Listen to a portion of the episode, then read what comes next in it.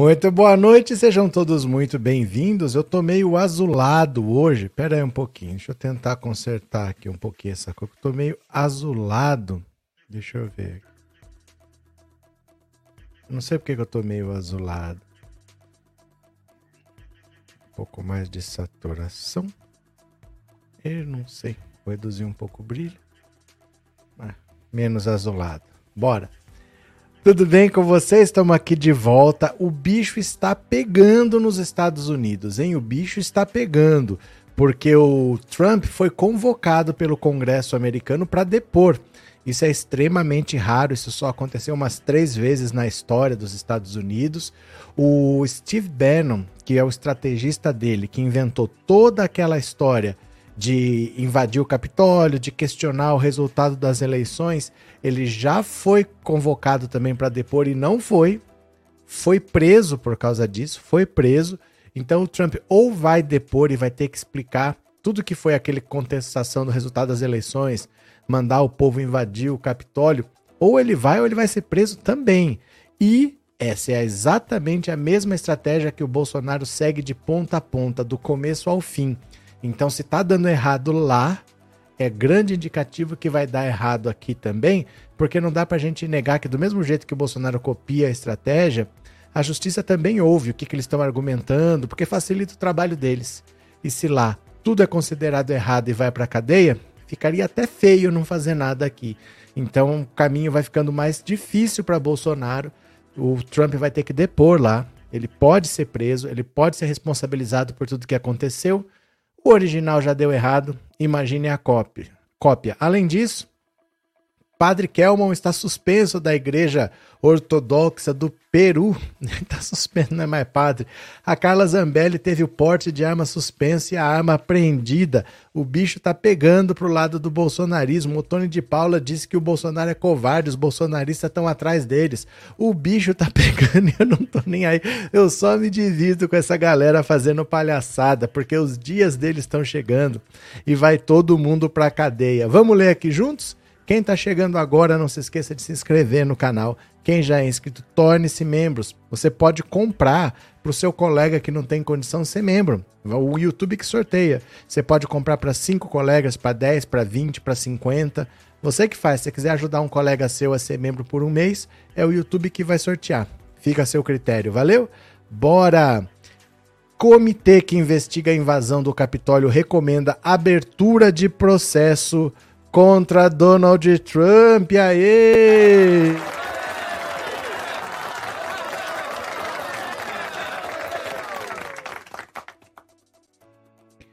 Um comitê da Câmara dos Estados Unidos recomendou nesta segunda-feira aos promotores federais que acusem Donald Trump de obstrução de um processo do Congresso e insurreição por seu papel no ataque de 6 de janeiro de 2021 ao prédio do Congresso. O edifício é conhecido como Capitólio o comitê pediu ao Departamento de Justiça que apresente as seguintes acusações contra o ex-presidente americano: obstrução de um processo oficial do Congresso, apoiar uma insurreição, conspiração para fraudar o governo, conspiração com declaração falsa.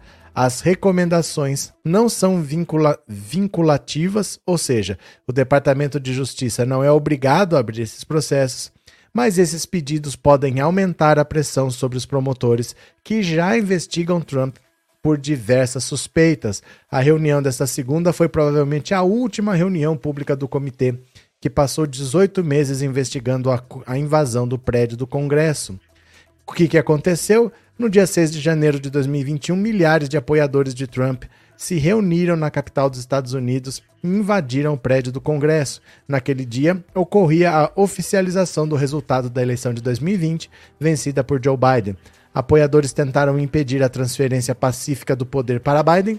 Eles repetiram as mentiras que o próprio Trump havia dito, que, as, que a derrota nas eleições de 2020 para Biden foi resultado de fraudes generalizadas. É exatamente o mesmo roteiro que faz Jair Bolsonaro ele está copiando uma estratégia que já deu errado lá. Eu não sei por que, que alguém copia uma estratégia que fracassou. É como assim: você vai ser técnico do meu time de futebol. Ah, vou copiar a estratégia do time que foi rebaixado.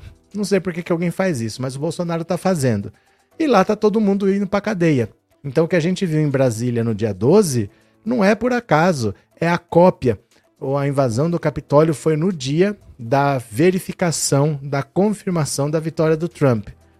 Aqui no Brasil foi o dia da diplomação do Lula. A mesma ruaça, na mesma data, é a mesma estratégia adotada nos Estados Unidos, né?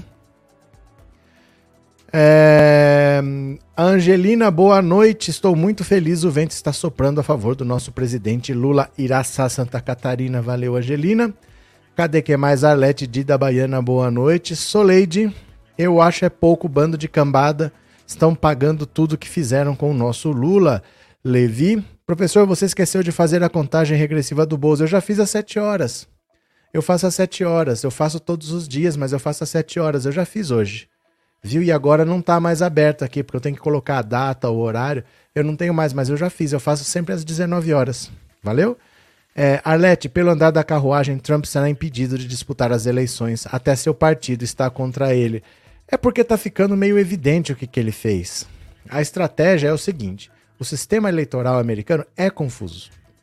É confuso mesmo. Lá, o americano desconfia do resultado, porque assim, não existe nem título de eleitor. Você, se quiser votar, você vai lá e se registra. Olha, eu quero é, votar na eleição. Mas se não, não tem nem título nem nada. Aí cada estado faz de um jeito. Tem estado que faz eleição para presidente e para xerife, para comissário, para não sei o quê. Tem gente que usa, tem estado que usa voto de papel, tem estado que usa máquina de votar, tem estado que tem voto pelo correio, mas o voto pelo correio tem que ser postado até o dia da eleição. E tem estado que faz voto pelo correio, mas o voto tem que chegar até o dia da eleição. Então, assim, é uma regra toda diferente. E eles sempre desconfiam. Demora, tem estado que não chega no resultado. Aí você entra na justiça e para a apuração. É sempre uma bagunça. Então, lá contestar faz sentido. Faz sentido porque o povo tende a acreditar que tem algum problema, porque não é redondinho o processo. Mas no Brasil, ninguém reclama do sistema eleitoral. Ninguém fala de fraude, todo mundo aceita, a urna eletrônica vai direitinho. O Bolsonaro importou um problema para depois importar o mesmo caos. É só por isso. Ele sabe que não tem fraude. Ele só está fazendo isso para depois poder fazer a mesma ruaça que o Trump fez. E lá a coisa tá pegando, porque o Steve Bannon já foi preso, umas 200 pessoas já estão presas. Aquele cara lá de de Vila de People, de, de chifre lá, foi preso. Todo mundo tá preso. E o Trump vai ser preso. Eu acho é pouco, né? Deixa eu ver o que mais aqui vocês. É uma bagunça mesmo, né, Mara? É uma confusão, porque não tem regra, mas é mais do que não tem regra. Porque assim, imagina, por exemplo, você vai votar pelo correio. O voto é secreto. Então não é que eu vou pôr meu voto no correio e tudo bem, porque a pessoa tem que receber o voto mas não pode saber que é meu. Só que tem que saber que é válido, né? Porque assim, ele não é eleitor. Ele não pode votar por mim. Então como é que eu sei que ele não votou por mim? Porque você não pode saber que o voto é meu. Aí é uma maluquice, porque tem um formulário específico. Esse formulário vai dentro de um envelope esse envelope tem todos os seus dados, e aí esse envelope vai dentro de um outro envelope, e aí esse envelope tem o endereço, mas não tem identificação. Então uma pessoa abre e você tira o envelope que vem do correio, aí tem o outro identificado, mas é outra pessoa que abre, e aí é outra que vê. O... É uma, uma loucura. É tudo confuso. E leva alguns meses, dois meses para sair o resultado, depende da confusão que tem. No, foi no ano 2000, eu acho, que enroscou 1999, né? Final de 99, que enroscou na Flórida. Ninguém entendia a cédula, a cédula era toda maluca, toda esquisita, assim, ninguém entendia. Enroscou. Levou meses a passar o resultado lá. E assim vai, né? Cadê? É, podcast Xixova, o sol e a lua e as estrelas, o raio e o trovão estão a favor do Lula. Patrícia, por ironia do destino, a primeira urna eletrônica foi testada em Brusque. Valeu. Cadê? Likes, likes, likes. Kelly Araújo, Osvaldo. Só queria que o Bozo fosse impedido de estar fora da política por oito anos. Impedido de estar fora da política? Os. É, Assis. O professor mora nas minhas mídias sem pagar aluguel. Valeu. É, doi, doi, Doideirinhas. Mil pessoas presas nos Estados Unidos sobre a invasão do Capitólio. É porque foi um. Ó, deixa eu pegar as imagens para quem não lembra aqui, ó. Quem não lembra, né? As imagens são um pouco inacreditáveis, né? Que essas coisas aconteceram. Dá uma olhada aqui, ó. Olha isso. Olha isso. Ninguém esperava um negócio desse, né? Ó. Essa aqui tá meio pequena, ó. Ninguém esperava uma maluquice dessa. Esse, ó, o Village People aqui, ó. Esse cara foi preso também. Esse foi preso. Mas ninguém esperava um negócio desse, ó. Cinco pessoas morreram nesse dia. Cinco pessoas morreram. E o que, que aconteceu? Nada. Nada. O Biden tomou posse, o Trump tá fora, mesma coisa, né? Aconteceu nada. Aí o Bolsonaro vai lá e copia uma coisa que já deu errado no original. Por que, que alguém copia uma coisa que deu errado, né? Ó. Olha os congressistas aqui se escondendo, porque ninguém sabia o que estava acontecendo. Isso nunca aconteceu antes. Ó, um mar de gente. Esse cara maluco, gente. Que que é isso? Só falta estar tá na porta do quartel cantando hino para pneu. Olha. Olha, que coisa de louco. Mas já não deu certo. O original já não deu certo, imagina a cópia. O Trump vai ter que prestar depoimento e muito provavelmente vai ter consequência séria para ele, porque não tem brincadeira não, né? É, cadê? Boa noite, acabei de chegar, correria pura. Puxa uma cadeira, vai ter bolo, Bruno. Vamos chegando. É, quem não é visto não é lembrado. Capeta de Manaus, bem-vindo. Vamos ler mais uma? Vamos ler mais uma. Bolsonaristas acampados na frente dos quartéis não gostam de trabalhar? um bando de velhinho aposentado. Cadê? Um dos maiores passatempos da extrema-direita tem sido chamar movimentos sociais de vagabundos por seus acampamentos e que reivindicam o direito de plantar, de morar, de viver. Agora, a extrema-direita passa semanas acampada em frente a quartéis, produzindo nada além de golpismo, algazarras e atrapalham os vizinhos e, e terror com atos violentos. E chama a si mesma de revolucionária nem todo mundo concorda com os métodos dos movimentos sociais, com as ocupações de terras griladas, de imóveis vazios pela especulação imobiliária e dos territórios tradicionais por indígenas, para forçar a ação do Estado. Mas muita gente compreende que suas reivindicações são justas. A mesma sociedade, contudo, não vê com nojo a defesa de golpe militar para manter o poder das eleições do povo, ignorando a vontade do voto. Nos acampamentos de movimentos, os trabalhadores não passam o dia sem fazer nada, ao contrário do que foi dito durante anos de difamação. Eles plantam e saem para trabalhar. É verdade que muitos dos que participam das micaretas golpistas em frente aos quartéis vêm e vão em turnos. Mesmo assim, é grande a quantidade de pessoas que gastam horas úteis da semana participando de atos contra a democracia. Imaginem se essas horas fossem adotadas em algo de bom para o Brasil, como a luta contra a fome.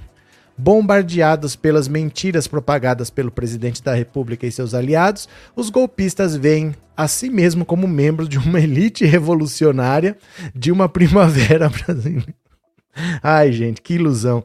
Comparam-se a movimentos internacionais que visam a derrubar tiranos ou restabelecer a democracia, quando na verdade são eles que querem criar um ditador e atropelar as instituições. A falta de percepção sobre isso não é pateticamente fofo como um Dom Quixote lutando contra moinhos de vento, mas produz o que os alemães chamam de Fremdscham. Que será que é isso? O sentimento de vergonha alheia.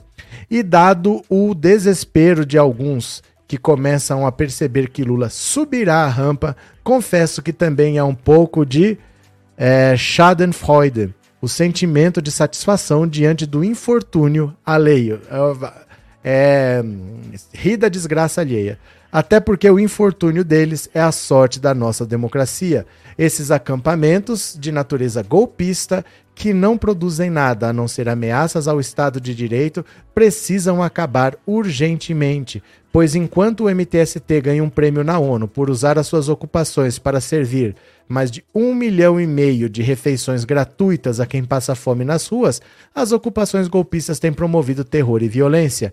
Empresários bolsonaristas em Novo Progresso, no Pará, que bloqueavam a BR-163, atacaram carros da Polícia Rodoviária Federal com pedras e tiros em 7 de novembro. Caminhões foram incendiados em Itaúba para trancar a rodovia e dificultar o escoamento da produção de 21 de novembro. E ônibus e carros foram queimados em Brasília na última segunda, dia 12, por bolsonaristas radicais que também tentaram invadir a sede da Polícia Federal. Milhares de pessoas conseguem permanecer na porta dos quartéis porque são apoiadas por doações de pessoas físicas e jurídicas. Sim, a indolência golpista não é sustentada pelo vento. Investigações da Polícia Federal já levam o Supremo a decretar ordens de prisão, de busca e apreensão e de bloqueio de contas. Mas ainda é pouco. O Brasil precisa desmobilizar esse golpismo antes da virada do ano. É direito de qualquer brasileiro se manifestar por uma causa, mas quando essa causa é o golpismo, torna-se obrigatório perguntar: quem de fato é o vagabundo? Pois é. Viviane, obrigado pelo super sticker e obrigado por ser membro, viu? Muito obrigado, Benedito, obrigado pelo super sticker também, pelo super chat, obrigado por ser membro. Deixa eu ver quem mais tá por aqui. Well, Golpismo é ato legal. Atos legais de reivindicação são ditos golpistas. Pode-se entender? Golpismo é ato legal? Se fosse legal, não era chamado de golpe, né? Golpe é algo que você não espera, por isso que é um golpe. Se fosse previsto em lei, não seria golpe. Bruno, estou bem feliz por saber que o Lula enquadrou o Lira e colocou ele no bolso, deu um banho de política e deu um banho de cuia, passou a caneta, chutou e fez o gol. Pronto. Sandra, voltei, ainda vou, ainda não acabaram as manifestações. Estão lá. É cada vez menos, mas estão lá. Eduardo, boa noite, seus pífios, vamos dar like. Boa noite, seu patético. Antônio, opa, cheguei rápido como o raio que atingiu o gado na frente do quartel. Pronto, mas tem mais. Tem mais. Vem aqui comigo, olha. Cadê? Real, cadê? Aqui. Os bizarros presentes que Bolsonaro ganhou e terá que levar na mudança. Gente, só tem coisa bonita. Só tem coisa bonita. Olha isso. Olha isso. Jair Bolsonaro e sua mulher Michele já preparam a mudança do Palácio da Alvorada, residência oficial do casal, apenas até o dia 31. Há presentinhos, no mínimo curiosos, que o presidente ganhou nesses quatro anos de mandato e que não devem ficar para trás, como, por exemplo, o quadro feito pelo artista plástico pernambucano radicado em Miami, Romero Brito, um quadro criado com cartuchos de munição formando a frase Aliança pelo Brasil, uma escultura quase em tamanho real de madeira do mandatário e uma outra de motocicleta, uma poltrona verde no estilo egg com o símbolo da República pintado na parte posterior, um quadro em preto e branco do casal e sua filha caçula, além de outras pinturas e desenhos de gosto duvidoso. Essa Harley Mito é uma das coisas mais ridículas já inventadas, porque quem quer uma moto de madeira, gente? Para que serve uma moto de madeira? Só para ocupar o espaço e para juntar cupim, né?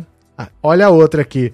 Esse quadro bem feito, hein? Meu Deus do céu, a Michelle tá parecendo, não sei, parece o bebê de Rosemary, que coisa estranha. E estranho também é o rapaz que fez aqui do lado. Olha, tá mais estranho que o quadro. Outra, olha isso aqui. Se eu pedir pra minha filha fazer, acho que ela faz um negócio desse aqui. Meu Deus do céu. Que coisa ridícula. Por que, que o bolsonarismo é tão brega, hein? Por que, que o bolsonarismo é tão ridículo? Eu não, eu não entendo isso, não. Mas vamos ver aqui, ó. Tem uns videozinhos aqui para mostrar para vocês, porque Bolsonaro está demais. Você quer ver? Eu não sei por que, que o bolsonarismo é tão brega. Por que, que eles gostam de fazer jogralzinho, hein? Jogralzinho. Eles gostam de é, combinar, fala uma parte, fala outra. Fala... Por que, que eles fazem isso? Pega seu celular aí, coloca, é, clica no Instagram, coloca Pensando Auto Insta. Tudo junto, letra minúscula, grudado. Pensando Auto Insta. Se você preferir, você pode colocar o seu celular em cima desse código QR aqui, ó. Pensando Auto Insta. Bora, Pensando Auto Insta. Vamos ver aqui, ó.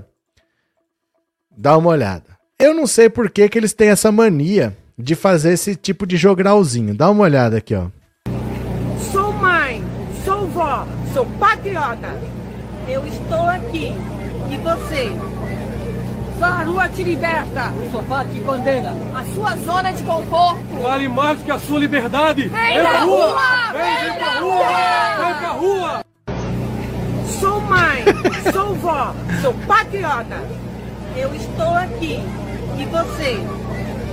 Só a rua te liberta. O sofá te condena. A sua zona de conforto. Vale mais que a sua liberdade. Vem pra rua! Vem, vem pra rua! Vem pra rua! Eu vou fazer o que na rua exatamente? O que, que eu vou fazer na rua? Me explica.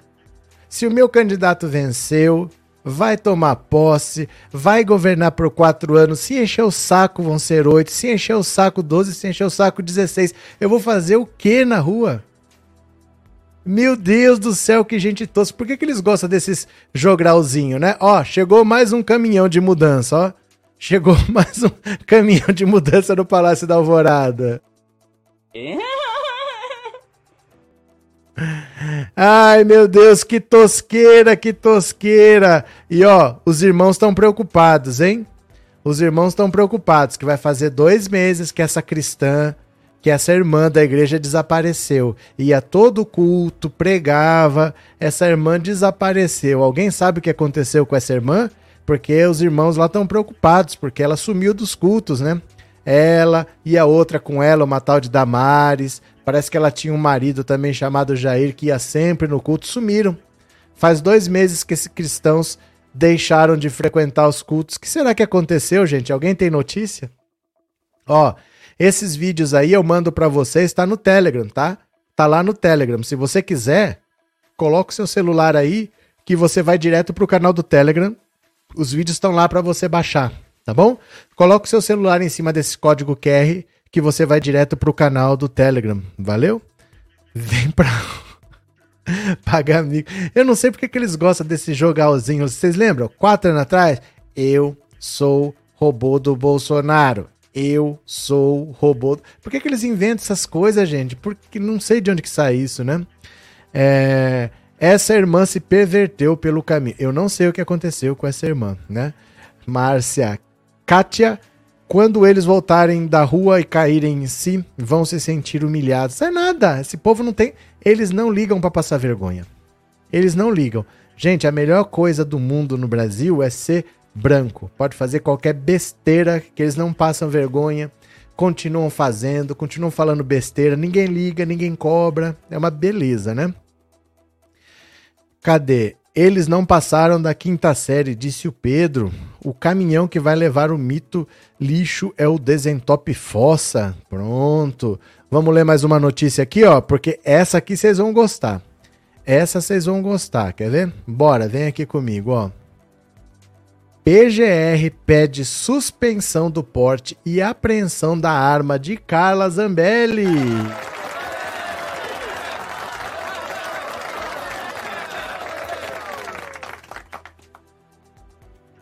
Olha, a vice-procuradora-geral da República, Lindor Araújo, pediu nesta segunda-feira ao STF a suspensão do porte e apreensão da, de arma das munições da deputada federal Carla Zambelli. O pedido foi feito no caso em que a deputada bolsonarista sacou uma arma, apontou, apontou para um homem e perseguiu armada nos Jardins, área nobre de São Paulo, na véspera das eleições.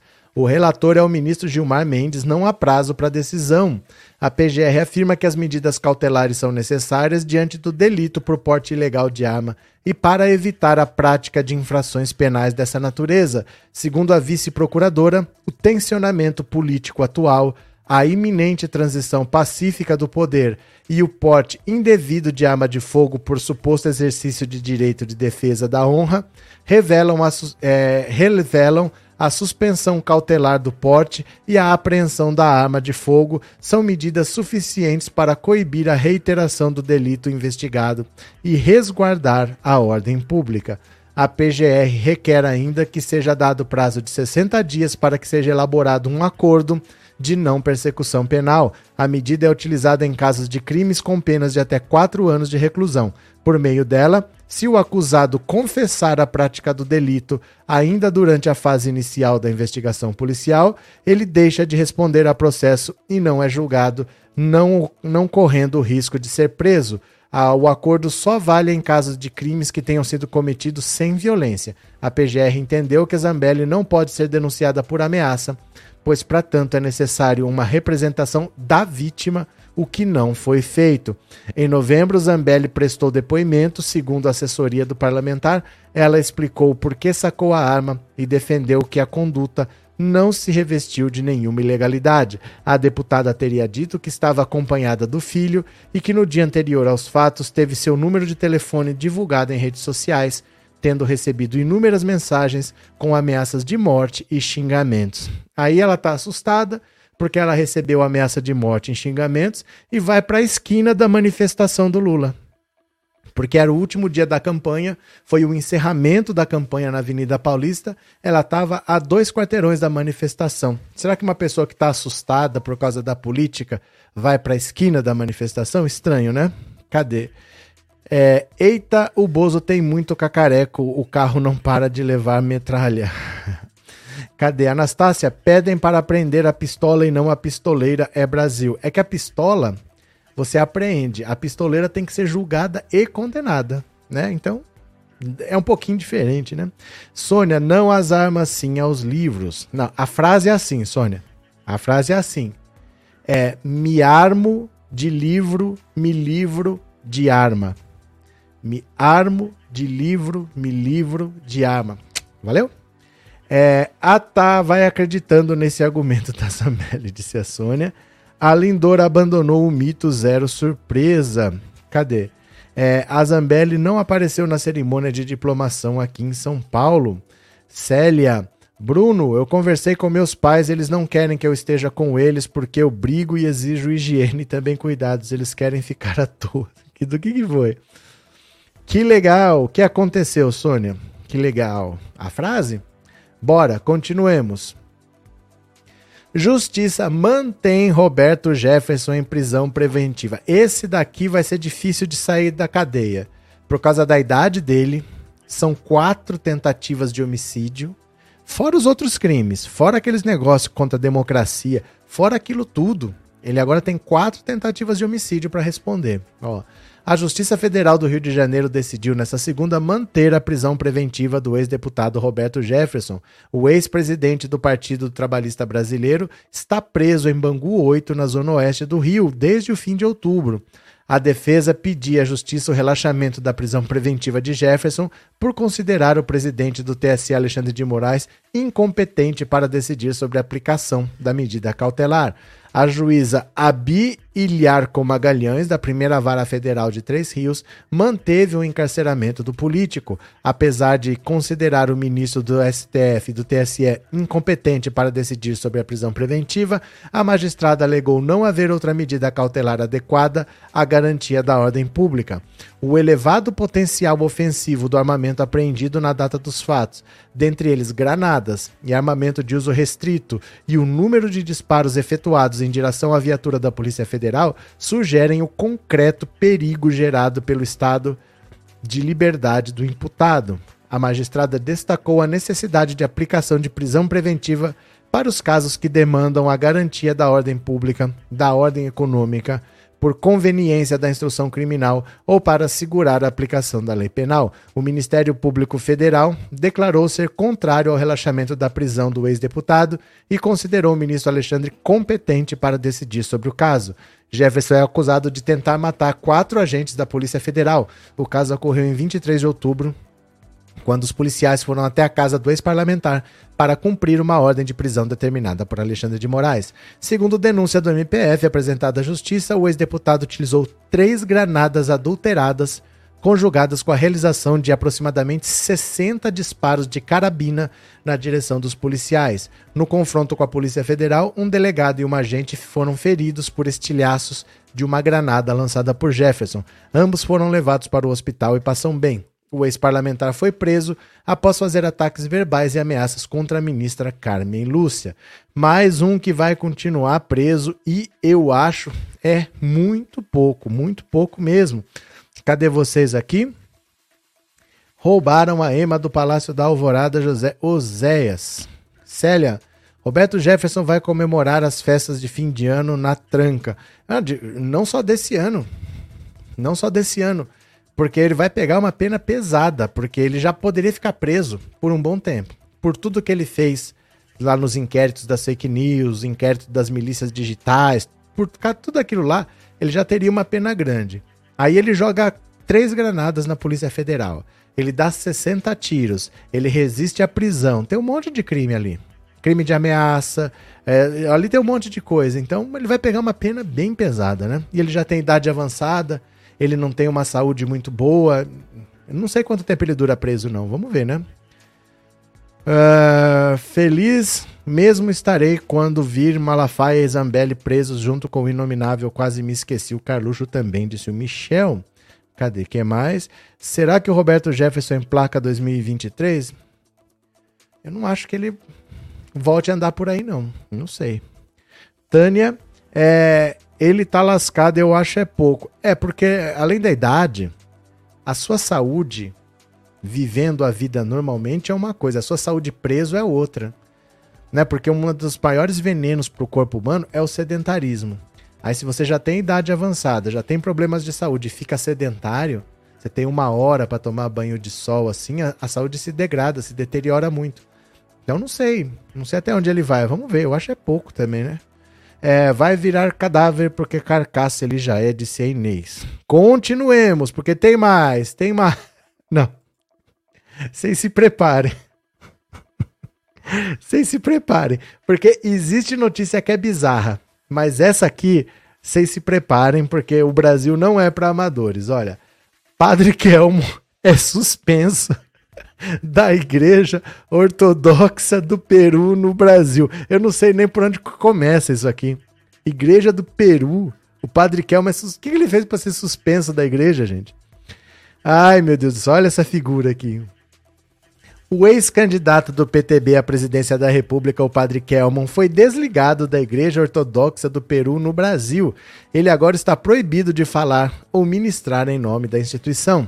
A informação foi divulgada na última sexta pela própria Igreja Ortodoxa do Peru no Brasil e assinada pelo arcebispo metropolitano no Peru e autoridade máxima da Igreja Católica Apostólica Ortodoxa do Peru, Mor Francisco Ángel Ernesto Moran Vidal e o Monsenhor Miguel Felipe Tiago Martins, vigário episcopal no Brasil.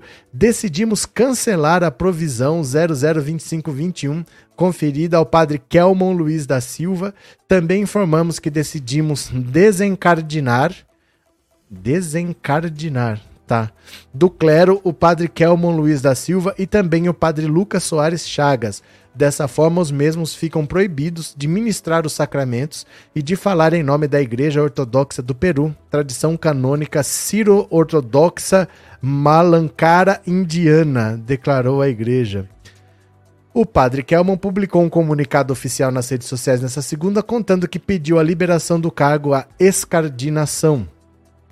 Após deliberação entre o padre Kelman eu, João Damasceno e Padre Nildo decidimos pedir escardinação da Igreja Ortodoxa do Peru no Brasil. É importante salientar que não fomos desligados por decisão dos clérigos da referida igreja, mas nós que pedimos e assim foi concedida. Somos, pois, muito gratos pelo tempo que passamos na Igreja do Peru e desejamos bênçãos celestiais para todas as suas autoridades eclesiásticas. Decidimos pedir incardinação na Igreja Ortodoxa Grega da América e Exterior exterior, o que foi aprovado pelo seu Santo Sínodo. O padre Kelmon está, pois, apto a celebrar os santos sacramentos e foi eleito bispo para as missões no Brasil. Dentro em breve ocorrerá sua sagração, disse em nota.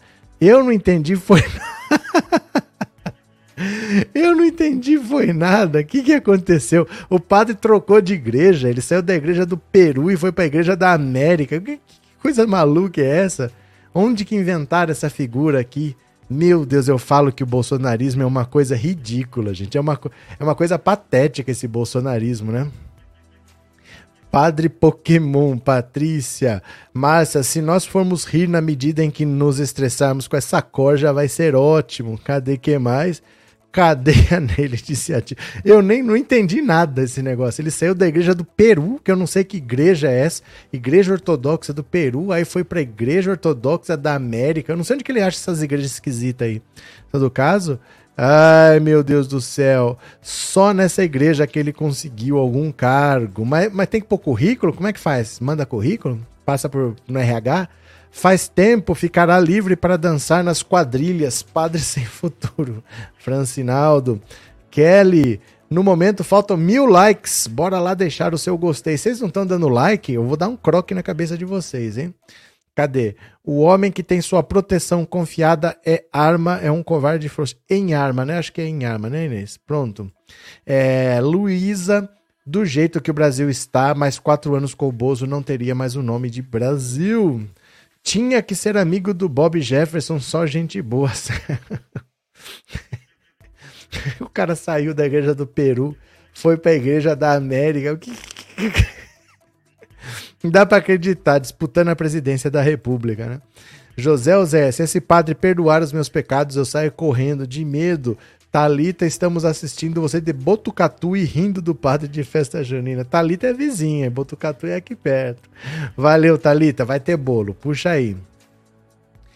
Protagonismo de Janja preocupa o PT. Mas ela não tá nem aí. ela não tá nem aí. A socióloga Rosângela da Silva Janja será a primeira dama do Brasil a partir do próximo dia 1 mas dispensa o título. Quem está no entorno da futura família presidencial sabe. Ela prefere ser chamada pelo apelido, nada de primeira dama. Janja quer ser protagonista no novo governo, o que, aliás, já há algum tempo preocupa petistas próximos a Lula, que, sob reserva, se queixam não apenas da maneira como ela controla os compromissos dele, mas também do seu, digamos, excesso de voluntarismo. Nada, porém, que a faça mudar de comportamento. Pelo contrário, durante a transição de governo, Jean já deixou claro que quer ocupar espaço e influir nas decisões. A ela coube, por exemplo, a organização da posse presidencial, que terá a apresentação de diversos artistas que apoiaram o petista na campanha. A socióloga conta com uma equipe de assessoria para coordenar a organização do evento. Ao todo, sete pessoas a ajudam, incluindo o embaixador Fernando Igreja, chefe do cerimonial, e uma amiga pessoal, Neudicleia Neres de Oliveira. Neudicleia é assessora direta de Janja. Sobre o que fará após a posse, a mulher de Lula evita falar. Ela não disse ainda se pretende ter um gabinete no Planalto, mas já sinalizou que terá sua voz terá voz ativa no debate e na execução de políticas públicas relacionadas a temas como violência contra a mulher, inclusão e combate à fome e ao racismo. Olha, é claro que qualquer pessoa que chegue perto do Lula vai gerar ciúme, porque o PT é um partido muito grande, é um partido muito vitorioso, é um partido que as pessoas que estão lá estão lá há muito tempo. A própria Janja está lá desde os anos 80 no PT. Então, todos os lugares já tem um dono. Todo mundo já tem o seu pedacinho, todo mundo já é respeitado pelo que já fez. Aí chega uma pessoa e ocupa um espaço, é claro que gera ciúme. O ser humano é assim mesmo, né?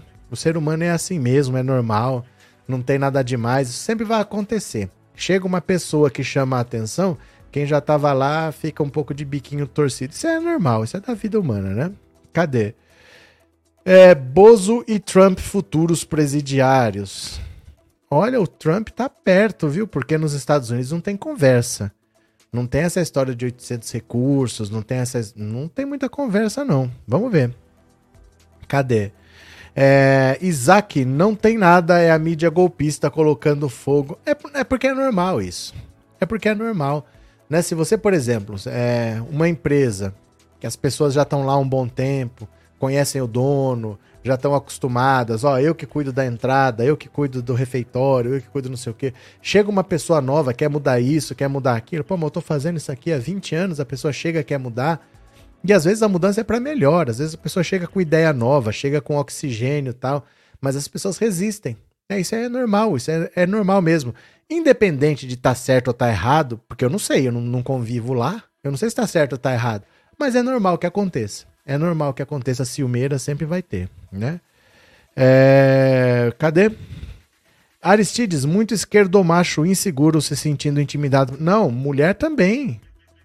Mulher também, não é uma questão de que é uma mulher, não. É porque é uma briga por espaço, é uma briga por poder, principalmente com o Lula presidente. O Lula já é uma figura grande. Mas o Lula presidente é, tem o tamanho do Lula e o poder da presidência da República. Então, Pô, eu tô aqui, por exemplo, eu comando o, as comunicações. Eu que faço é, o canal do PT, o canal do Lula, o Twitter, não sei o quê. Aí chega o Janones. Sabe, mas eu que faço, agora que é presidente da República, que agora que eu vou ter visibilidade, agora é o Janones. Isso sempre acontece, é, é meio normal assim, viu? Não é tanto pelo fato dela ser mulher, eu acho que é mais pelo poder. Eu acho que é meio disputa de território, assim. Também não tô lá para saber. Pode ser porque seja mulher, né? Sei lá. Boa noite, Darlene. Tem que suspender a aposentadoria desses idosos que estão em frente aos quartéis. Mas ele é aposentado é para fazer essas palhaçadas mesmo, tadinho.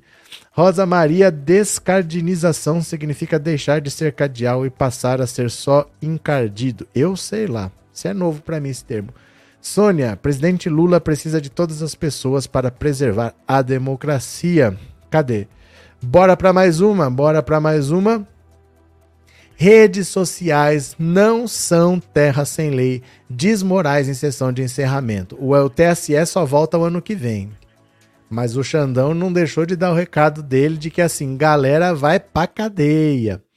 Em sessão de encerramento do ano judiciário, o presidente do TSE, Alexandre de Moraes, fez um balanço sobre as atividades da corte em 2022, ano em que ele assumiu a presidência e atuou nas eleições. O magistrado chamou atenção para o combate às fake news e disse que o Brasil não é uma terra sem lei quando se trata do uso das redes sociais. A justiça brasileira e o TSE demonstraram que, aqui no Brasil, as redes sociais não são uma terra sem lei disse: aqui as milícias são combatidas, apenadas e não vão conseguir interferir negativamente nas eleições. Moraes ainda citou as resoluções do tribunal que barraram no pleito deste ano o porte de arma de fogo nas sessões eleitorais e o uso de celulares em cabines de votação. Para o presidente do TSE, as medidas são marcas da corte para garantir tranquilidade nas eleições e combater o assédio eleitoral. A arma no dia das eleições é o voto. O TSE soube cumprir com êxito, com eficiência, com eficácia, com rapidez e extrema celeridade a sua competência de realização das eleições, de julgamento dos casos relacionados a candidaturas e inelegibilidades, para que tudo chegasse a hoje, ao fim do período do ano judiciário, a bom termo. O ministro também destacou os dados sobre o processo eleitoral em 2022. Desde 1 de julho foram proferidos 1.629 acórdãos, 4.691 decisões monocráticas, 2.155 despachos, 20 resoluções, incluindo os textos que proibiram o uso de celulares nas cabines de votação e porte de armas nas sessões eleitorais. Moraes ainda apontou o menor índice de abstenção no pleito deste ano. Foram 123.682.796 votos contabilizados no segundo turno. Ou seja, pela primeira vez nas últimas cinco eleições, segundo o TSE, somaram-se mais votos na segunda etapa do que no primeiro, e que foram computados 123.682.370. Para o magistrado, o número representa a confiança do eleitorado no sistema eleitoral, nas urnas eletrônicas, na democracia, nas eleições e na escolha periódica de seus representantes.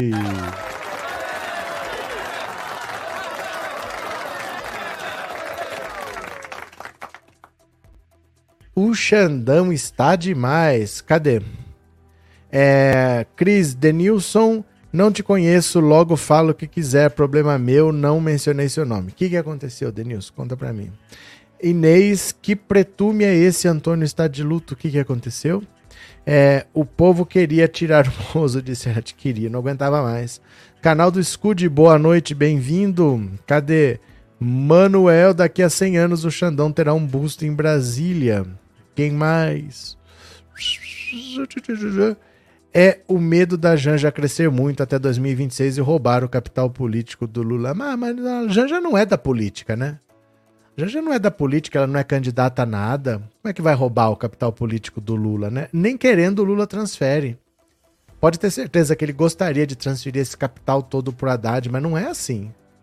Não é mesmo. Não, não, não consegue transferir desse jeito, né? Se ele pudesse, eu acho que ele transferia. Se ele pudesse, ele só disputou essa eleição porque ele sabia que tinha que ser ele. Tinha que ser ele para derrotar o Bolsonaro. Todos os presidentes que disputaram a reeleição conseguiram. Se ele pudesse, eu acho que ele transferiria, mas eu acho que não transfere, não, viu? Francinaldo, dado o recado, Xandão tá mais do que certo. Penso que Lula deverá indicar mais dois ministros do porte do Xandão. Vamos ver. É, NTEC, esse pessoal gosta de fardado, por isso estão acampados nas portas dos quartéis. Não sei, não sei. Agora, o Otone de Paula foi querer falar a gracinha, os bolsonaristas estão indo atrás dele, que ele disse que o Bolsonaro é um covarde, é um bunda mole. Dá uma olhada aqui, ó. Aliado vira alvo ao dizer que Bolsonaro beira a covardia. Chamou Bolsonaro de bundão. Deputado federal e aliado de Bolsonaro, Otônio de Paula, virou alvo da militância bolsonarista após buscar esvaziar manifestações nas portas dos quartéis e dizer que o silêncio do presidente beira a covardia. Nas redes, Fabrício Queiroz, ex-assessor de Flávio Bolsonaro, afirmou que Otônio traiu o presidente e seria uma decepção. O comentário de Queiroz foi enaltecido por outros apoiadores de Bolsonaro. Em entrevista à jornalista Berenice Leite, Otônio disse que o silêncio de Bolsonaro beira a covardia ele incentivou manifestantes acampados nas portas de quartéis a voltarem para casa e afirmou que Alexandre de Moraes aguarda o recesso parlamentar para determinar novos mandados de prisão mirando bolsonaristas. Eita, nós chamou Bolsonaro de bunda mole. Beira a covardia, eu acho é pouco, viu? Sabe o que, que é isso, gente? Sabe o que, que é isso? Isso é a famosa treta na direita. Treta na direita.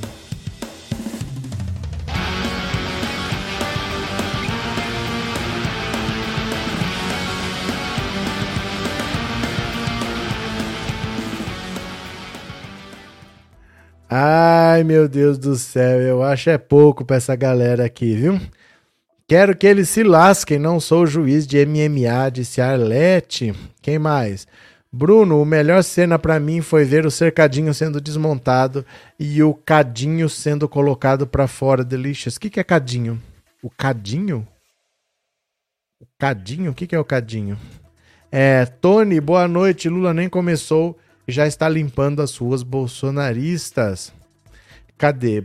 Denilson, é só o Tony de Paula resolver na bala. Lembra no vídeo que ele falou que com ele é na bala? Eu não lembro de nada, eu não estava nem aqui. Quando eu cheguei já estava assim. José José, estão na frente dos quartéis tentando ver o Aristides. Isaac, a Paula querendo fazer média para o Lula. A Paula querendo fazer média para o Lula. O que será que aconteceu?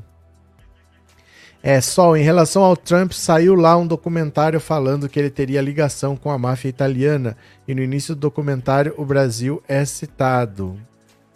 Tem que ter prova, né, gente? Cuidado com esses documentários que insinuam muitas coisas, porque se não tá na justiça, cuidado, viu?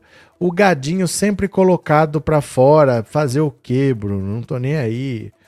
Cadê? Ah, é gadinho. Gadinho, saiu cadinho, né? A Paula querendo fazer média pro Lula, não sei o que que é. Lula Nildo, obrigado pelo super sticker e obrigado por ser membro, viu? Muito obrigado. Professores estão armando coisa para amanhã. Você, gente, vocês caiam na real. Eu fico preocupado com a esquerda cair nas conversas fiadas da direita. Que a direita cair, tudo bem. Mas a esquerda, você já não viu passar 72 horas, você não viu passar o relatório das Forças Armadas, a greve geral, a diplomação do Lula. Caia nessa não, não vai acontecer nada. Não vai acontecer nada de boa. Pode tocar sua vida, não se preocupa não. De boa, de boa, de boa. Toca a vida, toca a vida, toca a vida. Cadê? Bolsonaro nasceu para perder tudo na vida. Pronto. Sandra, um gado conhecido estava compartilhando uma enquete do Elon Musk para decidir se sairá da chefia do Twitter e estava ganhando yes. É, o dono é, duro é alguém obrigar o dono a sair da chefia, né? Porque ele é o dono. Ele não é o presidente, é o dono, né? Ele que pagou. É, cadê? Boa noite, Jurandir. O cercadinho foi para frente do quartel servir de raio. Servir de raio? Como assim? Cadê? Eu não entendi. Mas continuemos aqui. Olha, eu vou falar para vocês. Fiquem paradinhos que assim que a live acabar, a gente vai para um outro canal que chama Olha Isso. E esse canal é, é, um, é meu mesmo. Mas é importante que a gente tenha esse outro canal, porque dá problema num, a gente tem o outro. Então, pelo menos você se inscreve nesse outro canal. Tá? Você se inscreve, deixa a inscrição feita, porque se dá problema aqui, eu não tenho por onde te avisar. Se você ficar preso só num canal, dá problema nesse canal, eu não tenho por onde te avisar. Então você se inscreve lá no outro, tá bom? Deixa eu ver aqui, ó. Eu vou ver agora as mensagens do Pix. Quem mandou Pix, que agora eu sou de direita. É para mandar Pix grande porque eu sou de direita, hein?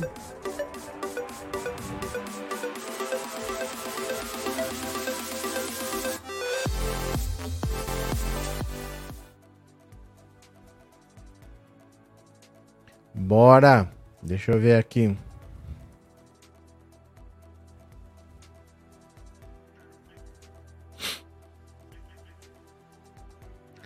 Pegar aqui.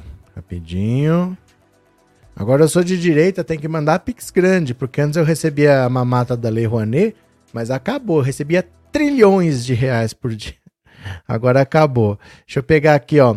Jussara Antônia de Almeida. Muito obrigado, Jussara. É, parabéns pelo seu canal nos ajudar a entender o Brasil. Julieta Maria dos Santos, eu que agradeço, Julieta. Ela, professor, espero que o Lula fique bem esperto, porque essa galera do mal que já tirou a Dilma. Não tem nada a ver uma coisa com a outra, Valdir.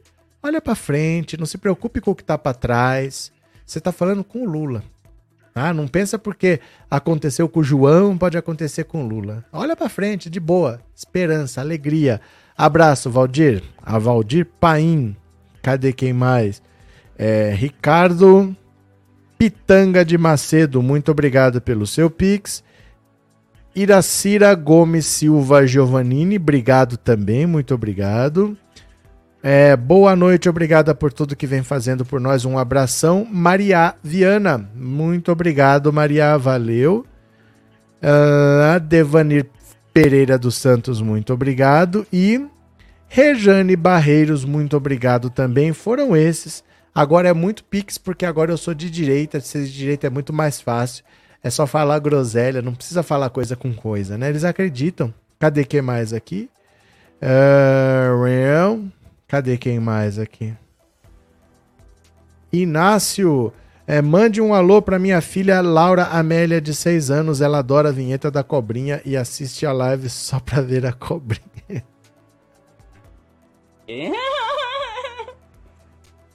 abraço, Inácio, e abraço para Laura também. Abraço, estejam sempre aí, viu? Obrigado pela presença. Valeu.